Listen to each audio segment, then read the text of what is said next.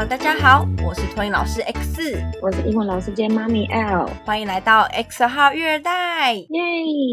那我们今天要聊的话题是我之前在网络上看到有妈妈们在讨论说，因为托婴中心只能拖到三岁的前一天。然后他们在找幼儿园的时候，可能找不到有幼幼班的名额，所以小朋友在托婴毕业跟上幼儿园的小班中间有空窗期，就是这件事情让他们觉得很苦恼。所以我想要跟大家来分享我跟 L 遇到的状况。那可是我相较之下没有这么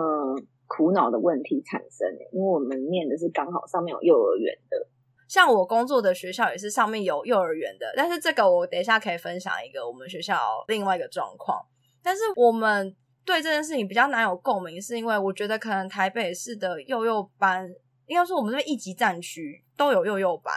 所以我对于说幼儿园就是没有幼幼班或是幼幼班名额很不足这件事情是没办法理解那个状况的，比较没办法感同身受啦。对，只能就是分享我们遇到的状况。那 L 当初妹妹念托婴中心的时候，就你有预想过她在托婴中心待多久吗？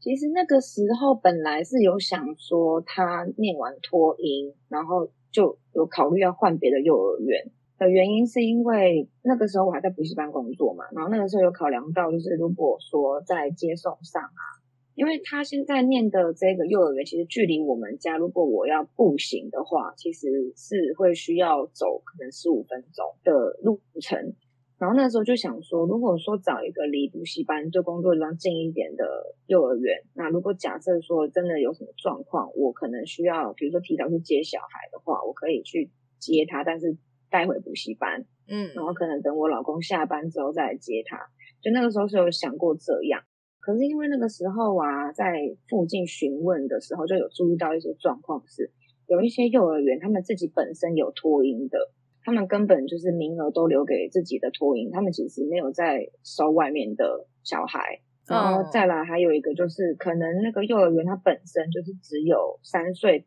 开始才要收。对，然后再加上他们可能每一年招生的方式啊模式不太一样，所以我那个时候算是一岁多就先问了，因为我们家那边也是一级战区啊，很多幼儿园的选择，可是当然符合需求的就是只有那几个选项嘛，那就有其中有一家就是他们满三岁才开始收，就是只有小班就对了，然后再加上我那时候提早一年多去问，他们没有办法具体告诉我任何细节，然后也没有办法让我参观。那最后综合考量之下，就觉得妹妹适应的也很 OK 啦，那干脆就不要换了，所以才会就是继续去念上面的幼儿园这样。那妹妹有在托婴待满三岁吗？没有哎，她只是待到两岁而已啊？为什么？因为那个时候老师就说她的学习力啊、表现啊、反应啊各方面都很好，然后就有说那要不要考虑就直接上去幼儿园？那因为幼儿园的部分，他们当然。可能没有像规划到一个专属的宝贝班啦，可是就是有可能宝贝班的年纪的孩子跟幼幼班年纪的孩子有混龄的，然后就说那可以让他直接去幼儿园，这样可以跟同龄的孩子，也可以跟年纪稍长一点的孩子互动，但可能对他学习呀各方面就是会更有帮助。然后所以那个时候就想说。托一那个时候就是偶尔也会带去幼儿园做一些体能活动或是玩游戏的互动，所以其实他对这两边的环境都有接触，不是说完全陌生的。那适应上也都还 OK，所以就就让他去这样，就决定说他满两岁，然后刚好他满两岁又是一个新学期的开始，所以就让他直接上去。哦，那还算你接的刚刚好，对。对啊，所以就没有那种断层或者是呃中间不知道去哪里之类的问题。因为像你刚刚讲的这个状况啊，其实因为现在八月嘛，所以其实等于我们七月底就有一些救生的家长，他其实就面临了这个左右两难的选择。那我们学校的状况是，幼儿园如果很缺学生，我们学校就会努力的把托婴中心的大宝推上去。然后，如果 托婴中心可以让那个人数补满，这样对。然后，如果托婴很缺人，就会努力把大宝留下来，就是让他们留到三岁。我觉得这个事情就是家长如果本来就笃定会直升上去幼儿园的话，他就很容易被老师说服。但是呃，说说服我没有说我们的这些想法是硬白，只是我们会觉得说，其实一个新的学期的开始，小孩就跟着。一起上去，不要到学期一半再进去，我们会觉得比较好。是因为，假如今天他的同学，就是老师可能刚开始带班会有一些规矩嘛，那同学互相都是从零开始熟悉熟悉，那他最后一定会交到好朋友嘛。那如果说你的小朋友是中间插进去的，有可能比较难融入同学。那如果他又是一个比较不会主动去找同学互动的话，那他这样子可能就会比较辛苦一些，因为他要重新适应学校的规矩就算，他还要想办法融入同学中。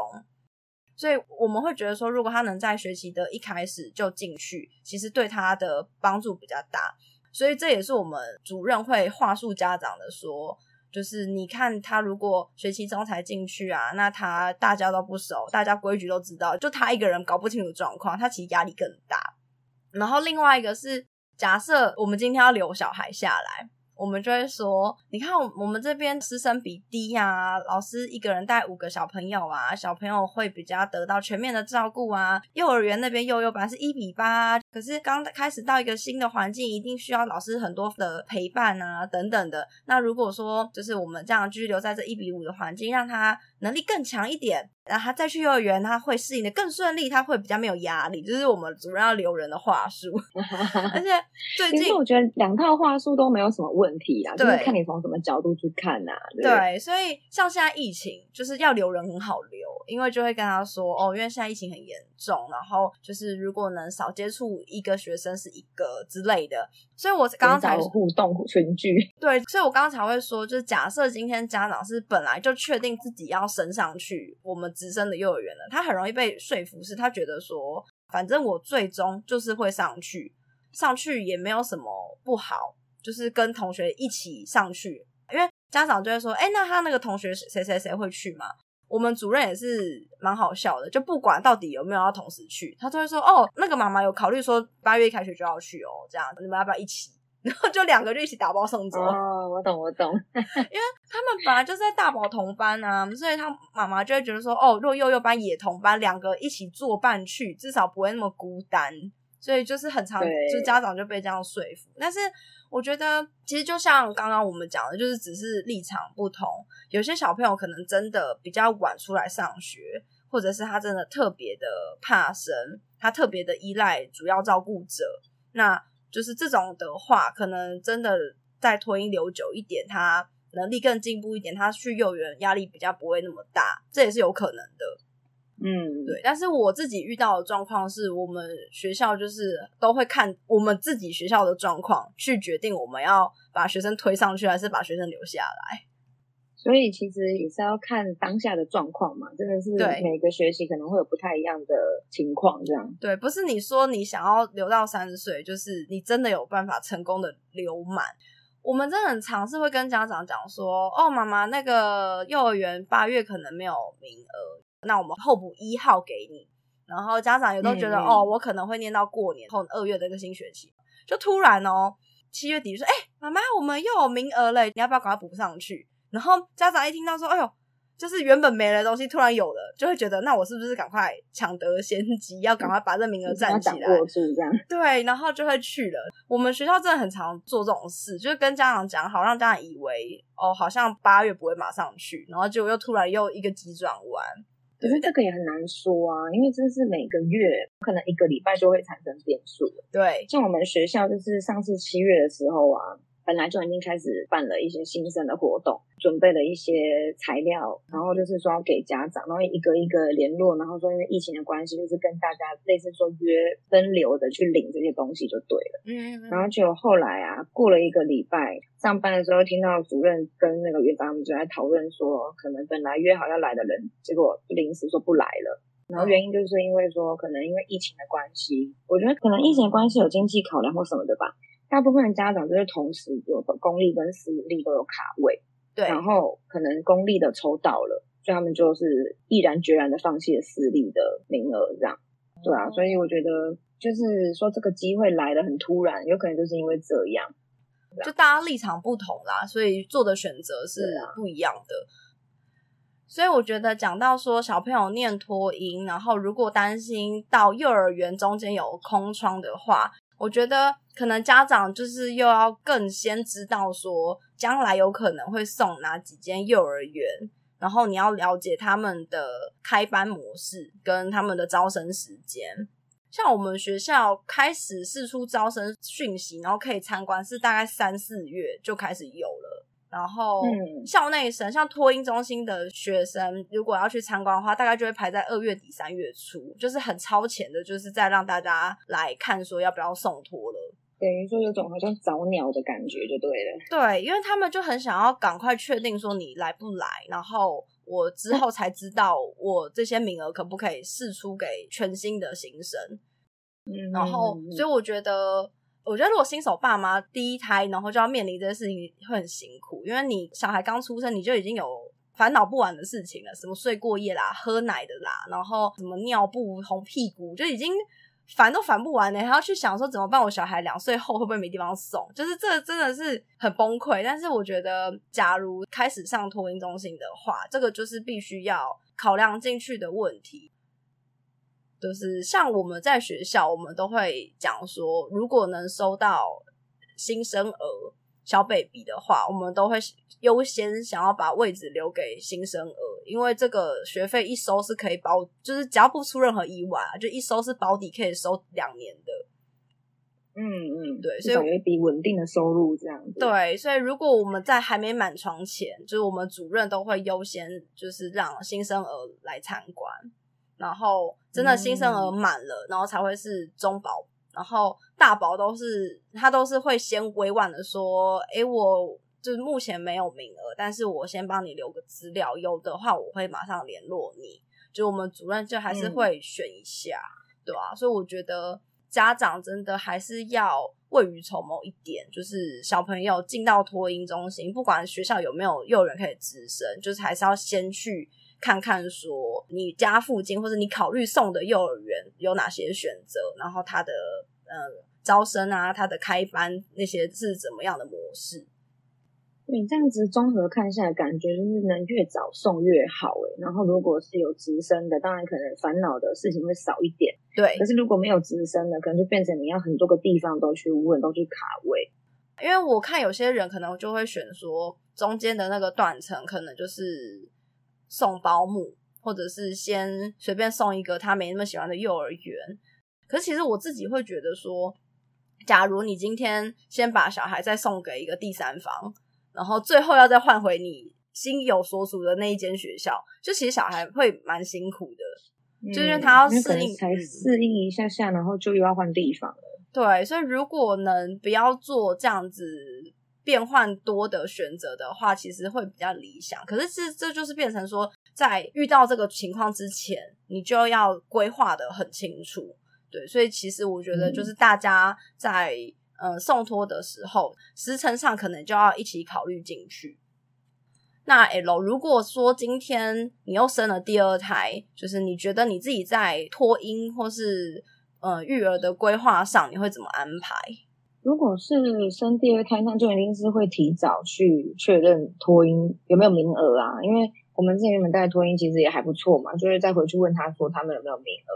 对吧？然后如果说未来的规划是顺利的，可以念原本的这个托婴，然后也都没有遇到什么问题，我觉得应该就是直接顺顺的念原本的那个幼儿园，一样继续一条龙的上去。但是我会这样子想，是因为已经是认识的托婴中心，他们会。我自己觉得啦，会把名额就是保留给曾经的旧生家长的几率是蛮高的，蛮高的，对对，所以我会先倾向就是这是第一个优先考量的方案。那如果说不然，其实我们这附近的都是很抢手的，我觉得那个就是没有个半年前先规划都很难有名额，哎。那如果说今天。你的第二个小朋友就是一样遇到妹妹当初的状况，就一满两岁就被学校拉上去幼儿园。就是你会想要你的第二个小朋友也遵循这个模式吗？还是你会想要让他在托婴中心待久一点？其实我会觉得要看他当下的学习状况怎么样，因为像我们之前在托婴的时候啊，就是中间有遇过一个老师，因为他很喜欢我们家妹妹，然后他几乎就是常常抱着她。哦，然后就变成说我们妹妹那一段时间的感觉学习发展啦，有一点点慢了。就是没有那么快速的成长啦，不要说慢啦，就是没有那么快速的成长，比较像是原原地停留的那种感觉。嗯，然后但是后来就是刚好遇到那个老师，就是离职之后换了一个老师，我们家妹妹的发展就突然间又飙起来了。然后刚好被学校问说要不要去幼儿园嘛，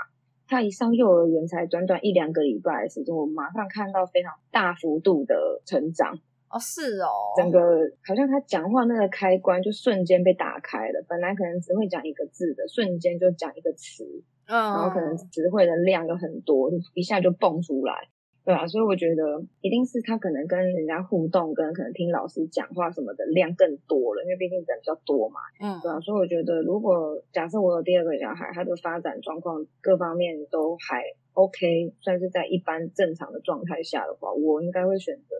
可以走差不多路线的方式哦，因为对，因为看到妹妹的结果是是好的嘛，然后再加上那举例说现在好了，对，她刚上中班没多久，就是新学期刚开始嘛，她也是啊，本来小班的时候就是很会讲话了，哦，上中班更吵，更吵，话更多，话更多，然后很吵，就吵到就是我跟我老公会讲说，你可不可以小声一点，你可不可以不要这么激动。讲话讲一讲，然后突然间在咳嗽，那种，然后就说：“你可以不要这么激动嘛？你先喝一点水。”怎么那么好笑？对啊，所以我觉得，就当然可能跟学校他们的一些课程规划什么的，会要小朋友就是尽量多表达自己的想法嘛。可能会问他们说周末做什么事情嘛，或者说搭配教材，可能会分享说，可能如果你遇到有人需要帮忙，你会怎么做啊，等等的。那他可能本身的学习力就还不错，然后再加上可能听更多人的经验分享啊，或者是说更多人的想法，在那边各种七嘴八舌什么，他全部都学起来，然后所以现在回到家就会跟我们分享说，可能谁谁谁怎么样怎么样怎么样，然后做什么事情怎么样怎么样，然后就是一直连他在自己玩游戏玩玩具，他也会一直讲一直讲一直讲，然后讲到我们都会觉得到底是讲完了没？有这么多话可以说吗？对，讲完了没？这样子 怎么那么好笑啊？但是，因为我会问你这个，是因为我在讨论中有看到人说，他们觉得为什么托婴中心要被限制，只能拖到三岁？嗯，对啊，为什么？其实我没想过这个问题。可是其实我觉得，因为之前好像有一个议题在讨论这个，然后说要把三岁这个时限延到四岁，但是这个没有通过啦。那我自己以我在托婴中心这样子工作的感觉是。我觉得这个不可行，就是因为今天，呃，我先讲一个比较现实层面的，就是今天只要你有心，你去上那个保姆课，你去考那个保姆证照的人，就是你都可以去同一中心上班。那我们的知识是有限的，所以我觉得我们如果这么跨领域的去带更多不同年龄层小朋友，是会有一点困难的。所以我觉得，嗯，就是除非你是在考保姆证照这件事情上就有做改变，就这还有可能，就是你可以让师资是可以符合你这个规范的，或者说应该是说托婴可能主要目的应该是在保育啊，对。可是幼儿园可能是可能教育跟保育两个层面都有。我觉得另外一个是还有硬体设施，就是嗯，怎么讲？这些学校在立案的时候，我们的。这些设备，我们本来设定的族群都是三岁以下的小朋友，所以我觉得今天如果你又要再多一个年龄层，就是你现在的硬体设备合不合乎四岁的小朋友去使用，就是这又是另外一个学校可能会很难马上转型的问题。那我觉得，嗯。如果真的要往这个方向执行，是要很长的一段时间才有办法做到，或者是说你今天是针对那种新立案学校，然后去做这个要求，因为我觉得旧的学校你要马上这样转型成你可以收到四岁小孩，真的难度太高了。像我们学校，我看我们学校设备就没办法，我们学校真的太小。对啊，所以如果不要，我们如果先不讨论说为什么只能收到三岁，是因为考量到各种发展等等的因素，光是说这个空间能收多少小孩，就已经是一个问题了。对，而且这个空间如果收了这么多小孩，那小孩的活动量够不够，这也是另外高考量的问题。因为我看到有些家长会觉得三岁跟四岁有差吗？我觉得真的差很多。我自己，都觉得蛮多的。嗯，我自己都觉得两岁跟三岁差很多，三岁跟四岁更不用说。所以我觉得幼幼班的不足啊，或者是说爸妈可能有送托的空窗期，这个可能真的还是会爸妈自己会辛苦一点，你们要做更多的事前规划。那接下来因应鬼月，我们来聊点轻松的，就是我的同事他的小女儿最近发烧烧了五天，然后我们就会关心他说：“哎，你怎么啦？什么什么的，问他发生什么事。”他就说他女儿莫名其妙的从礼拜天开始发烧，反正就是烧烧停停，烧烧停停的，然后没有任何症状，就是只有发烧，什么咳嗽、流鼻水，通通都没有，而且还只有烧晚上睡觉的时间，然后天亮了又不烧了。然后又到傍晚又开始烧，就是他就觉得他女儿的身体不知道怎么了，可是他就是连什么挂急诊啊，然后抽血啦，反正就各个检查都说看不出来问题出在哪。然后他每天都有快筛，都是阴性，他就觉得到底是怎么了这样。然后就就这段对话就被我们的煮饭阿姨听到，然后我们阿姨就一脸严肃的就说：“你相不相信收金会有用？”这样，然后我们就想说，为什么跟收金有关系？他说：“你看，你就。”白天都正常，你晚上就开始烧，就代表你天黑了有脏东西可能就跑进来了什么之类的，所以你的小女儿卡到了，卡到了，对，所以他就说很认真那边讲说什么，我跟你讲，我哪个谁谁谁的小孩啊，怎样怎样，也是怎样收精啊，然后就好了，就不烧了，什么就你也去试试看，这样讲的我都觉得煞有其事，好像真的是鬼门开，所以小孩怎么了这样。结果后来因为我同事的大女儿，他们班也是有确诊停班嘛。然后，所以他就这两天要继续请假。就今天下午，他就回报说他小女儿快筛阳性了。然后，然后对我当然就算，我觉得最倒霉的是他的小孩，其实在六月就有确诊过了，所以现在才八月，等于你知道他还不到三个月，他又再确诊第二次，哎。我就觉得，所以这边就再度提醒大家，真的没有无敌星星这件事情，拜托大家不要不要松懈，不误啊，不要松懈。对，就是先不说他到底是又重新感染新的病毒，还是就是可能短时间内反复，但反正就是不变的，就是这个疫情真的还没有结束，所以我们大家还是要小心一点。但我只是想要说。那时候阿姨讲的煞有其事，说哦鬼门开了，小孩是耍丢要收金。我那时候真的差点相信，你知道吗？就害我就看到他 他说他阳性，我就觉得嗯，果然有些事情还是要有点科学的 根据的。可是有时候有些人就是科学 解决不了的事情，就会往那个方向去想。对，当然我觉得假设真的科学怎么样都解决不了的话，也许真的。有些偏方啊，冥冥之中的力量，冥冥之中的力量，对，可能会帮助我们。那说到冥冥之中的力量，我又想到我之前有一个学生，他那时候大概是两岁四个月哦，也是很会讲话的小朋友哦。然后他有一天回家的时候，他就在他们家玄关脱鞋子的时候，他突然就指着门口，就门已经关起来了，他就突然指着门口说：“妹妹，妹妹来，妹妹脱鞋。”这样讲了这几个句子，然后妈妈就想说：“啊。”你在跟谁讲话？然后他就说：“弟弟啊，你在跟谁讲话？什么妹妹？你想到你们班的同学吗？”这样他说：“没有啊。”讲完没有啊之后，就指着那个门又说：“妹妹啊！”妈妈就有点：“妹妹在哪里？你你你带我看。”然后小孩就站起来，因为他们在拖鞋嘛，他站起来，然后走到门口说：“妹妹啊！”这样又指着门这样，妈妈就说：“那妈妈有点害怕，你可以叫妹妹离开吗？” 然后小朋友就真的又对着门说：“妹妹走。”妹妹走，他对着门讲完哦，就转回去对妈妈说：“妹妹不见了。”哇塞！还有一次，同一个小孩哦，他也是脱了鞋就进家里，然后在客厅的时候就指着窗户说：“叔叔，叔叔开车。”然后他妈妈就想说：“哪里有叔叔？”他就说：“你跟我说叔叔在哪里？”然后他就指着窗户：“叔叔啊！”他说：“那你说叔叔开车，叔叔开什么车？”然后小朋友就是在靠近窗户旁边的一个玩具柜上拿了一台车，说：“叔叔开车。”可是那个车上没有东西，就是一台普通的小汽车。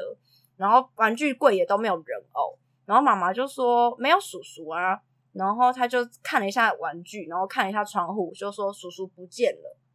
我就跟妈妈说：“妈妈，会是会不会是窗户外面有路人？”然后妈妈就说：“老师，我们家住十六楼，应该没有路人。” 然后我就嗯，好哦，好哦，对，然后他就说，他就说他小孩那阵子很常这样子，就突然看着一个角落，然后开始讲什么叔叔阿姨。妹妹之类的，然后就问我说他班上会不会？然后因为在班上真的没有过，所以我就真的也没办法跟妈妈讲说他到底是在想什么。然后因为我问他也问不出来。还有另外一次是，嗯，有一天放学回家，他就跟妈妈说阿姨没有上班，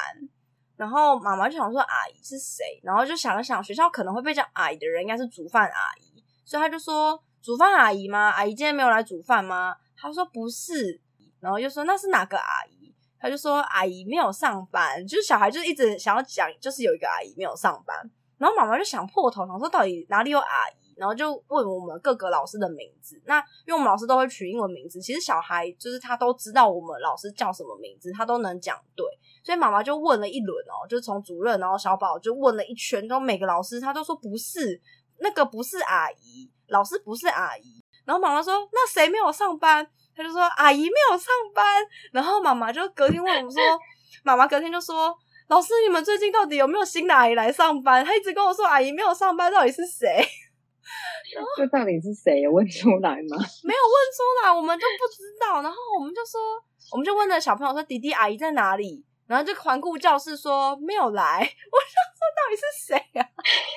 他还环顾教室哦，天哪！然后因为我们全部的人都在，然后我们就还那天就还全班全校点名哦，这个谁谁谁是谁，然后谁的名字是什么，就这样指认每个人，他都指对。我们就说那阿姨是谁？他就再看一看，没有来。天哪！所以到他毕业，我还是不知道阿姨到底是谁。因为之前有发生过，是小孩讲话就是口齿不清，所以他同学的名字喊错。可是那个小孩是全班的名字，他都知道，而且他能喊对。然后，但是他蹦出了一个我们不知道到底是谁的谁，所以我们就觉得哦，而且他还看教室，你知道，我那时候当下也觉得可怕。他如果跟我说：“阿姨在这里”，我我应该逃出教室。你应该会，应该会很毛吧？其实我现在听你讲，我都起鸡皮疙瘩了。因为真的很奇怪啊，这因为我也从来没有遇过这种事情，所以我就觉得，嗯，这也是蛮特别的经验。所以就是刚好趁现在鬼月和大家分享这有趣的故事。你刚刚讲到这个，就是算是有趣的故事啦。我们以前呢，年轻的时候不是会去唱那个钱柜或者是什么好乐迪之类的嘛？对。然后某一次，我就跟朋友约，我们可能总共四个人去。然后通常那个带的那个服务生就会走第一个嘛，然后会开门，然后会跟你确认那个人数嘛。然后，所以那一次他就是开门的时候就说：“所以你们总共是五位唱歌吗？”我说：“呃，是四位。”然后我们其实，在那服务生离开之后，我们就都对看了一下，想说他是不小心口误，还是 第五位在哪里？口误吧，可能刚好有个路人走在你们后面，他可能以为你们是一伙的，也是有可能啊。没有啊，那时候只有我们呢。真假的？嗯，对，然后，然后再加上就是之前也有听过，就是那边都有一些故事的，对，所以我们那时候就是也是互看了一下，想说，嗯，好了，不管了，就是继续唱歌吧。哦，还好没发生什么事。对，对啦，是没发生什么事的，只是我觉得就是有时候会有这种，嗯，这种小故事。对，那以上就是我们今天的节目内容，祝大家都平平安安的哦，谢谢大家，拜拜，拜拜。